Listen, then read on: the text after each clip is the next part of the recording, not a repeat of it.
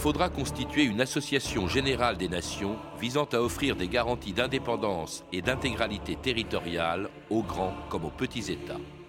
Woodrow Wilson, président des États-Unis, 8 janvier 1918.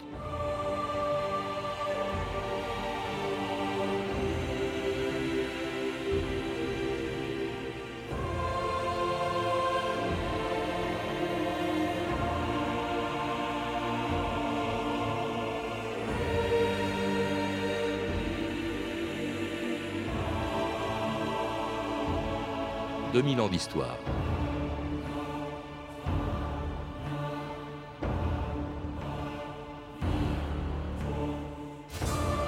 Il y a 90 ans, le 28 avril 1919 à Paris, les vainqueurs de la Première Guerre mondiale décidaient la création d'une organisation internationale sans précédent dans l'histoire, la SDN, la Société des Nations.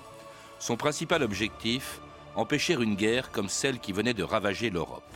L'idée n'était pas nouvelle, mais le carnage de la Grande Guerre l'avait rendue à la fois urgente et indispensable. Elle était reprise par le président des États-Unis, Wilson, qui le 8 janvier 1918, devant le Congrès, avait défini les 14 conditions sur lesquelles, selon lui, devait reposer la paix future, non plus sur la diplomatie traditionnelle fondée sur les rapports de force, mais sur une organisation internationale garantissant la sécurité collective de tous les États. Il ne restait plus qu'à lui donner un nom. Ce sera celui qu'un juriste français avait trouvé en imaginant avant-guerre une juridiction internationale qui s'appellerait la Société des Nations. Il s'appelait Léon Bourgeois et avant même que la guerre soit finie, il travaillait déjà sur l'organisation dont il fut un des pères fondateurs. Léon Bourgeois, le 9 novembre 1917. Que cette Société des Nations soit, non un mot vide de sens, une illusion dangereuse, mais une réalité vivante et féconde, la mise de la force collective au seul service de la justice et du droit sont les conditions, et il n'y en a pas d'autre, de la paix véritable, de la paix humaine. C'est cette paix que nous devons promettre à ceux qui ont succombé et qui ont eu certainement cette dernière pensée, ce dernier vœu, face que nos souffrances et notre mort aient cette vertu que nos enfants ne connaîtront pas dans les générations futures de pareilles souffrances et de pareilles morts. Jean-Michel Gueux, bonjour. Bonjour. Eh bien, c'était la voix d'un des pères fondateurs de la SDN, une très vieille archive, hein, puisque elle date de 1917. Euh, vous en parlez dans un livre, Le Rameau et le Glaive, publié aux presses de Sciences Po. La SDN, qui est, vous le dites, la première organisation internationale de maintien de la paix avant l'ONU, une organisation nouvelle, mais une vieille idée. Elle date d'avant la guerre de 14, Jean-Michel Gueux. Tout à fait. Euh, l'idée de Société des Nations, c'est-à-dire l'idée de la paix par le droit, est une idée ancienne euh, qui avait été notamment mise en avant par euh, les congrès universels de la paix à la fin du 19e siècle, au début du 20e siècle. Et puisqu'on parle de Léon Bourgeois, c'est lui qui a découvert cette, cette idée de Société des Nations, lui a donné un nom il parle en fait d'une solidarité entre les nations, comme il y a une solidarité entre les individus, et euh, il faut organiser juridiquement cette solidarité, et euh, notamment lors des conférences internationales de la paix de La Haye en 1899 et en 1907, c'est Léon Bourgeois qui lutte euh, pour que l'on mette dans les pratiques internationales l'arbitrage, les pratiques d'arbitrage, et que l'on crée une cour permanente d'arbitrage. Alors c'est la guerre, la première guerre mondiale qui va rendre cette, cette organisation indispensable, du moins le croit-on. Et c'est un homme, euh, c'est le président des États-Unis lui-même, Wilson, qui en fait en est à l'origine de ça. Ce sont ces fameux 14 points dans lesquels il annonçait dans le 14e qu'il fallait créer plus tard une assemblée générale des États. Tout à fait. Euh, pour Wilson, cette idée de société-nation est vraiment crucial. Pour lui, c'est la clé de voûte euh, du nouvel ordre international qu'il faut construire. Et c'est pour ça qu'il va lui-même en Europe diriger la délégation américaine à la conférence de la paix. Il veut absolument imposer cette idée à ses partenaires européens auxquels, qui ne s'intéressent guère à cette idée. Wilson va présider lui-même la commission de la Société des Nations qui doit rédiger le pacte, alors que ni Clémenceau ni Lloyd George le Britannique ne participent à cette, à cette commission. Donc ça montre bien que pour le président américain, il faut faire subir une révolution diplomatique et la SDN euh, doit être le cadre de cette révolution. Alors il obtient satisfaction, cette SDN, et eh bien ses règles sont fixées dans un pacte de 26 articles euh, qui prévoit, je résume, euh, qui garantit, alors c'est inclus dans les traités de paix, d'ailleurs elle garantit tous les traités de paix, dont le traité de Versailles, mais évidemment son objectif c'est le maintien de la paix par le maintien des frontières telles que les établissent ces traités de paix, c'est aussi le, le désarmement, et ceci grâce à cette organisation internationale dont le siège est établi à Genève, mais qui ne rassemble au début que 42 États. Il y a beaucoup d'absents et pas des moindres. Jean-Michel Gueux. Alors, effectivement, c'est le grand problème de la SDN. C'est-à-dire, elle avait cette aspiration à l'universalité, et en fait, elle va reculer dans les premiers temps face à cette universalité, puisque les vaincus, notamment, sont d'emblée écartés. Euh, L'Autriche ne rentre qu'en 1920, l'Allemagne en 1926, euh, ce qui montre que euh, l'ASDN peut apparaître au départ comme un club des vainqueurs. Mm-hmm. Et comme vous le dites, le pacte de l'ASDN est intégré à tous les traités de paix qui sont signés, le traité de Versailles comme les autres traités de la... Voilà. Mais il y, y, a aussi des pays qui ne sont pas des vaincus, je pense, et non des moindres, là encore, à un grand pays qui, en raison du régime qu'il a installé en 1917, ne fait pas partie de l'ASDN, c'est l'URSS.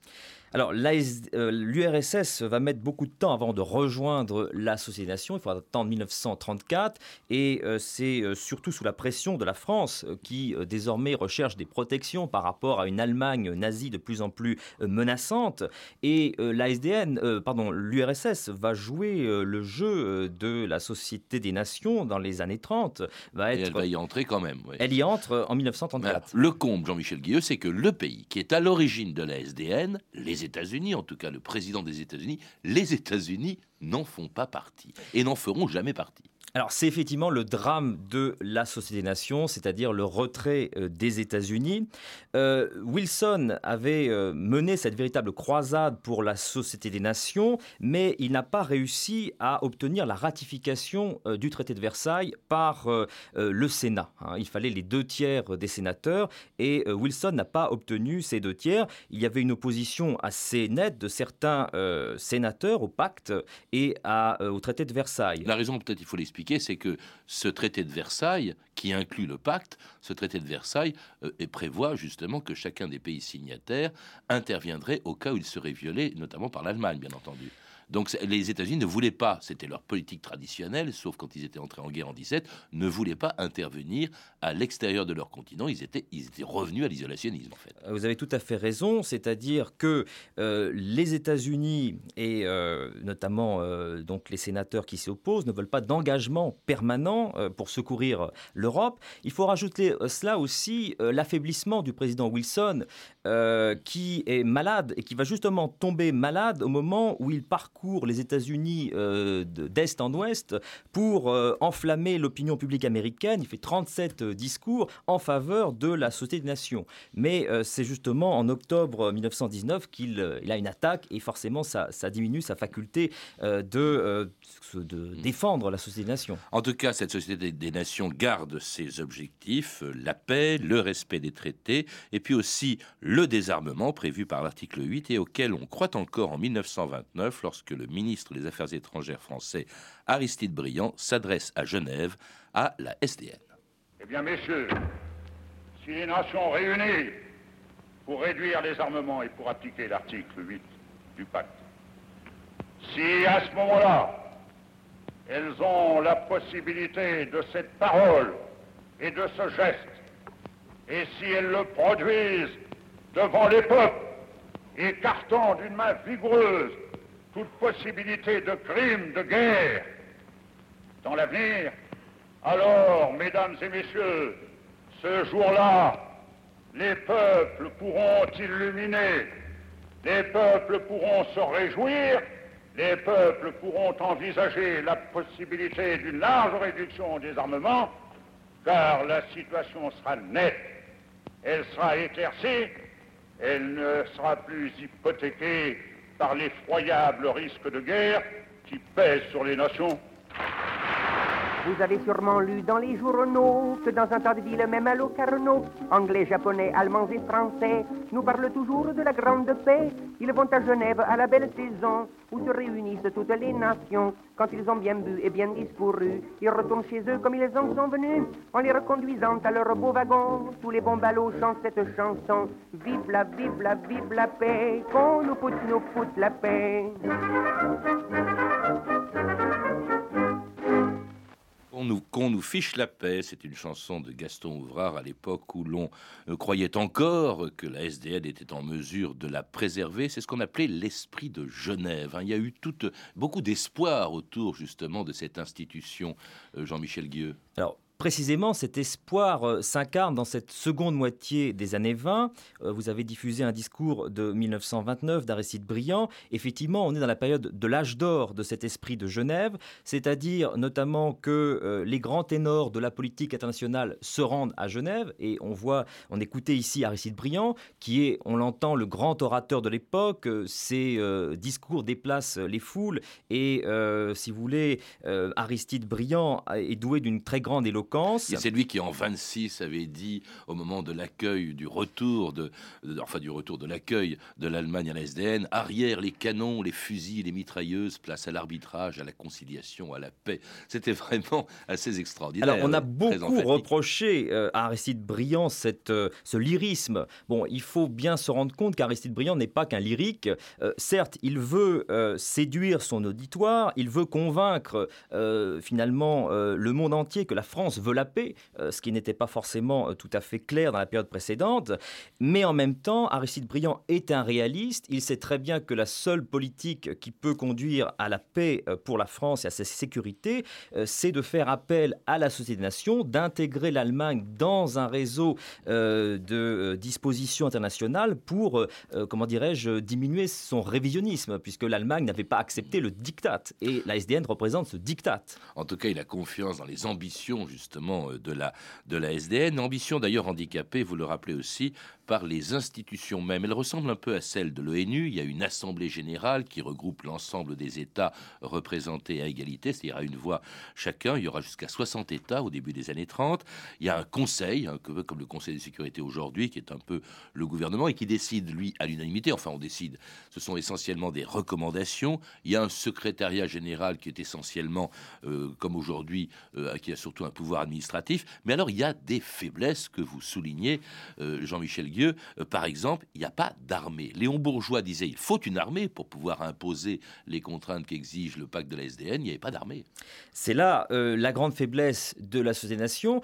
Et on voit bien qu'il y avait deux conceptions euh, qui s'opposaient lors de la conférence de la paix. Il y avait cette vision française menée par Léon Bourgeois, qui était celle d'une société-nation forte, qui disposait d'une force armée internationale, et une conception anglo-saxonne qui s'est imposée, qui était celle d'une société euh, qui devrait surtout euh, faire euh, prévaloir la paix par la force morale du droit.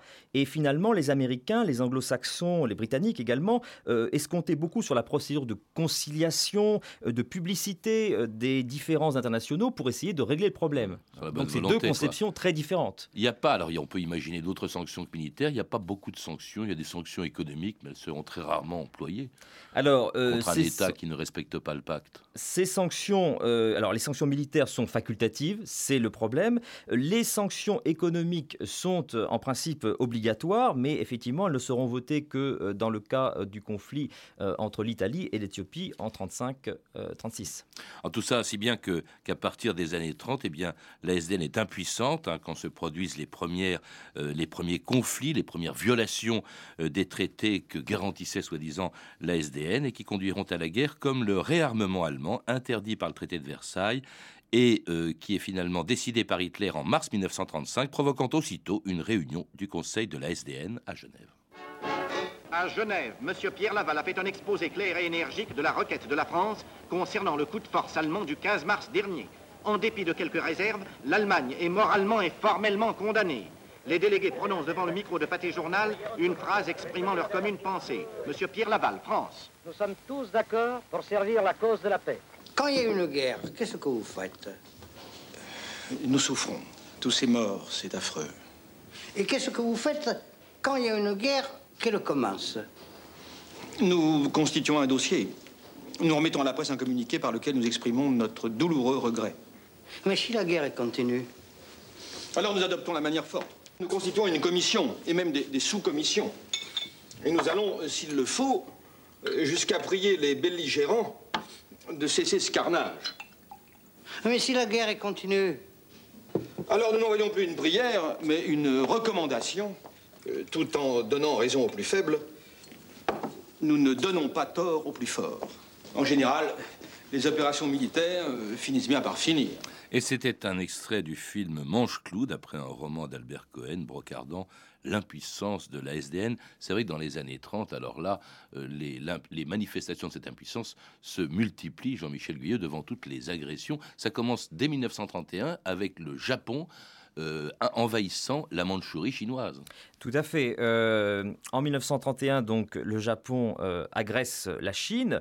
La Société des Nations euh, finit euh, par demander au Japon de retirer ses troupes. Donc, on a l'impression que la SDN va être puissante, mais finalement, le Japon décide de quitter la Société des Nations en mars euh, 1933. Donc, c'est le premier État à quitter la Société des Nations. On voit bien que finalement, cette Société des Nations ne peut pas fonctionner quand une grande puissance est impliquée dans un conflit. Et c'est le cas euh, du Japon, hein, qui est euh, membre euh, du Conseil de la Société des Nations. C'est vrai de l'ONU aujourd'hui d'ailleurs.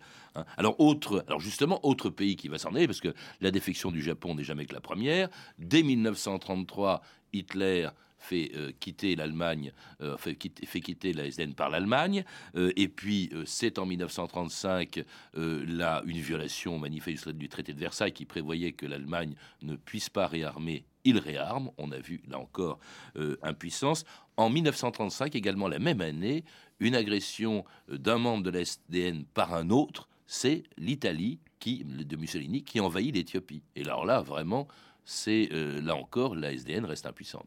Alors oui, euh, la SDN est impuissante puisque finalement la SDN n'est qu'un cadre qui est aux mains euh, des États souverains et elle dépend de la bonne volonté des États souverains. Or, la bonne volonté, elle n'existe plus en 1935-1936. Euh, la politique dominante, c'est celle d'une conciliation avec les dictateurs, que cela concerne les Anglais ou les Français, et notamment il faut citer le, le nom de Pierre Laval, qui donc se montre très modéré vis-à-vis euh, de l'Italie fasciste parce qu'il veut ménager Mussolini face à la menace allemande. Ouais. Donc ce qui explique que finalement l'ASDN ne se contente que euh, de sanctions économiques et financières qui sont adoptées en octobre 1935, euh, qui seront diversement appliquées et finalement en juillet 1936, euh, la SDN re- lève les sanctions qui avaient été votées contre l'Italie et euh, comment dirais-je, elle avalise l'occupation totale et l'annexion euh, de l'Éthiopie euh, en mai 1936. Donc c'est évidemment le grave échec de la Société des Nations et euh, la confiance évidemment est plus qu'entamée s'agissant de sa capacité de maintenir la paix. 36 qui est également l'année de la guerre d'Espagne. Certes, il s'agit d'une guerre civile, mais là encore, on voit bien que la SDN est impuissante. Tout à fait. Et là encore,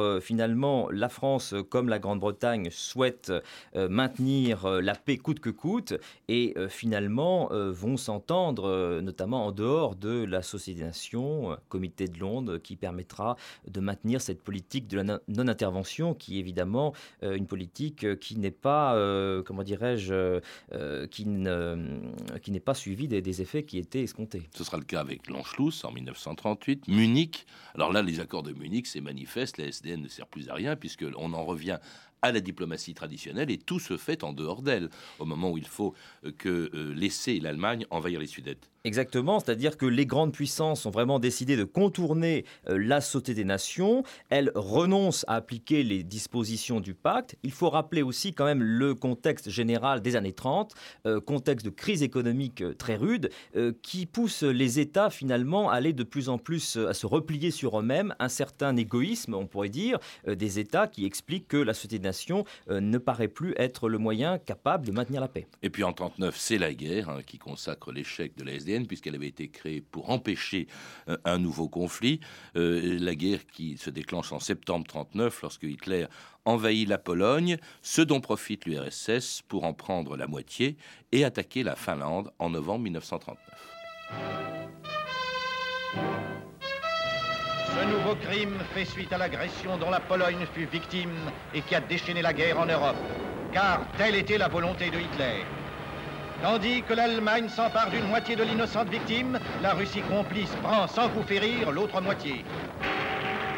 Et brusquement, sur l'ordre de Voroshilov, sans déclaration de guerre, les avions russes bombardent Helsinki, capitale de la Finlande. À Genève, l'Assemblée de la Société des Nations se réunit pour juger les coupables et tenter d'apporter une aide matérielle à la victime. Rappelons qu'à cette même tribune, M. Litvinov, représentant de la Russie, déclarait aucune considération d'ordre politique, militaire, économique ou autre ne pourra servir d'excuse ou de justification contre l'agression. Et c'était en novembre 1939, lorsque la Finlande était envahie par l'URSS. Alors évidemment, elle est chassée, je parle de l'URSS, elle est chassée de la SDN, réduite à sa plus simple expression. Ce qui est très curieux, quand même, Jean-Michel Guyeux, c'est que cette organisation, dont on ne peut que constater la faillite en 1939, elle va continuer d'exister, de siéger un peu par-ci par-là pendant toute la durée de la guerre. Qu'est-ce qu'elle a fait? Alors, déjà, un petit mot quand même sur euh, l'histoire de la Finlande, parce que c'est un réveil euh, de euh, la SDN qui peut paraître surprenant en 1939, puisque après tous ces abandons, la SDN exclut l'URSS de ses membres. Les autres États étaient partis d'eux-mêmes. Hein. Voilà et euh, les autres États avaient claqué la porte. Et donc là, il y a une sorte de, réveil de la société des nations. Ça n'a pas changé grand-chose. Voilà, ça n'a pas changé évidemment grand-chose, mais euh, euh, alors par la suite, pendant la Seconde Guerre mondiale, eh bien, la SDN évidemment est, fortement touchée par le conflit. notamment, il y a la crainte que la Suisse ne soit envahie par l'Allemagne, et du coup, le secrétaire général de la SDN, qui était un Français, Joseph Avenol, prépare le comment dirais-je le, le, départ de la la Société des Nations et des services dans d'autres, euh, d'autres États. On avait pensé à un moment à, Vichy euh, pour euh, replier le secrétaire de la SDN. Finalement, une partie des services vont bah, aller. Vichy surtout qui va quitter la SDN, fait, qui fait quitter la France. La France va quitter la SDN. Et finalement, on, on, rapatrie un certain nombre de services, soit aux États-Unis, à Princeton, ou à Washington, et aussi à Londres. Oui, alors qu'est-ce qu'elle fait? Alors j'ai appris que, bon, elle s'occupait, ce qui est louable, des réfugiés elle lutte contre les stupéfiants. vraiment, qu'est-ce que cette lutte peut faire pendant la guerre? Est-ce que quelle importance ça peut avoir en pleine guerre mondiale? Effectivement, euh, l'ASDN se replie finalement sur son œuvre technique. Euh, c'est celle, on aura peut-être l'occasion de le dire, euh, qui permet un peu de sauver aussi l'ASDN de cette image très noire. L'ASDN, pendant tous les années 20 et les années 30, a fait un travail considérable au service des réfugiés, des apatrides, un travail donc contre la lutte des trafics donc vous parlez des stupéfiants, mais il faudrait parler aussi euh, de la prostitution, euh, euh, la protection des enfants, etc. Donc c'est vrai qu'en temps de guerre, l'œuvre politique n'étant plus possible, l'ASDN se réfugie sur cette œuvre technique et elle continue de le faire comme elle le peut. Et alors elle réfléchit à la paix future pour préparer une nouvelle organisation internationale avant de se dissoudre à Genève au Palais des Nations le 18 avril 1946 oubliée depuis les mauvais jours de 1939. Animation un peu endeuillée car Genève assiste aux funérailles de la SDN qui vient d'y ouvrir sa dernière session. Au palais, Lord Cecil, l'un des piliers de l'organisme agonisant, a retrouvé des figures un peu oubliées depuis 1939. Et sans doute, ce ne peuvent être que des souvenirs que rappellent les anciennes grandes voies de Genève. Monsieur Ambro, président de l'Assemblée, a annoncé la liquidation de l'organisme en qui les peuples avaient mis naguère tant d'espoir que l'ONU se doit de réaliser. L'immense palais de Genève, qui n'a pas su garder la paix, n'est plus déjà qu'un vaste cimetière où erre un garde, pareil, tout pareil à un gardien de musée. Le Palais des Nations de la SDN, euh, devenu, dans ce qu'on vient d'entendre, un musée, le musée de l'utopie, le musée de, de l'impuissance, Jean-Michel Gueux Alors, il faut savoir que ce magnifique palais euh, construit à Genève euh, abrite désormais, depuis la création de l'ONU, le centre européen de l'ONU. Donc finalement, il y a de grandes continuités entre Genève et l'ONU, et finalement, les bâtiments ne sont pas restés déserts très longtemps. alors, il est vrai qu'en en 1946, on aurait pu imaginer euh, de, euh, comment dirais-je, de, euh, de, continuer, de continuer ah avec la Société des Nations et on crée en fait avant, dès 1945, l'ONU. C'est-à-dire qu'on a créé une nouvelle organisation avant même d'enterrer celle qui existait. Quand je vous parle d'utopie, c'est vrai que c'était un beau rêve, mais enfin franchement, on était loin de la réalité. Le bilan est quand même plutôt désastreux. Qu'est-ce qu'il peut y avoir de positif dans ce qu'a fait la SDN bah, Peut-être, ce qu'on pourrait dire, c'est que finalement, la SDN a servi d'expérience. Hein, parce que la Société des Nations, c'était la première incarnation d'une organisation internationale permanente. Bon, on sait qu'aujourd'hui, l'ONU a eu bien des difficultés, mais finalement, c'est une première étape dans l'organisation du droit international et d'une institution internationale. On peut aussi dire que la SDN a beaucoup travaillé, comme je le disais un peu tout à l'heure, dans le domaine économique. Elle a notamment, dans les années 20, restauré euh, les finances de l'Autriche, qui était au bord euh, de la banqueroute. On n'a pas parlé de cette organisation qui s'appelait l'OIT à l'époque, qui est devenue le Bureau international du travail, d'une autre d'ailleurs, qui est également la Cour internationale de justice qui est né à l'époque de la SDN. Tout à fait. Alors, euh, l'OIT, l'Organisation internationale du travail, n'est pas exactement euh, dans la SDN, elle est à côté, mais évidemment qu'elle euh, participe à ce nouveau système. Elle est notamment menée par un Français les années 20, qui est Albert Thomas, qui va faire beaucoup pour le prestige de son institution, et l'OIT s'est maintenue, et de même les Américains ont adhéré à l'OIT en dans les années 30, alors qu'ils avaient refusé d'adhérer à la SDN. Donc, ça fait partie de l'héritage de cette époque euh, que l'on a encore toujours aujourd'hui. Alors on a repris, par exemple, l'ONU a repris les institutions. On y ajoute quelque chose quand même qui change beaucoup de choses, c'est tout simplement les casques bleus. Il n'y avait pas d'armée avec la SDN, l'armée permanente, là il y en a une désormais. Alors, euh, les casques bleus ne sont pas vraiment une armée permanente, non, telle pas que l'avait imaginé euh, Léon Bourgeois. Mais alors, ce qui est intéressant, c'est justement là encore des continuités, parce que euh, celui qui signe au nom de la France la charte de l'ONU en 1945, c'est Paul Boncourt, qui a été, après Briand, la grande voix de la France à Genève et qui a défendu cette idée d'armée internationale. Donc, on peut dire que d'une institution à l'autre, il y a beaucoup d'héritage, à la fois dans le personnel, puisque beaucoup de fonctionnaires de la SDN se retrouve fonctionnaire à l'ONU. Et euh, finalement, on peut dire qu'il y a une grande continuité entre l'expérience genevoise et euh, l'ONU. Merci Jean-Michel Guilleux. Je rappelle que vous êtes l'auteur du livre Le Rameau et le Glaive, les militants français pour la Société des Nations un livre publié aux presses de Sciences Po. À lire également La Société des Nations de Michel Marbeau, publié aux presses universitaires de France dans les collections Que sais-je. Vous avez pu entendre une archive de 1917 provenant de la Bibliothèque nationale de France, une archive de la radio suisse romande datant de 1929, des archives pâtées de 1935 et 1939 issues du journal de votre année, disponibles en DVD aux éditions Montparnasse, et enfin un extrait du film Manche-Clou de Moshe Misrahi, édité en DVD aux éditions Seven. Vous pouvez retrouver ces références par téléphone au 32 30, 34 centimes la minute ou sur le site franceinter.com. C'était 2000 ans d'histoire. À la technique, Alain Arnstam et Jean-Philippe Jeanne. Documentation et archives, Emmanuel Fournier, Clarisse Le Gardien, Hervé Evano et Frédéric Martin. Une réalisation de Bertrand Chaumeton.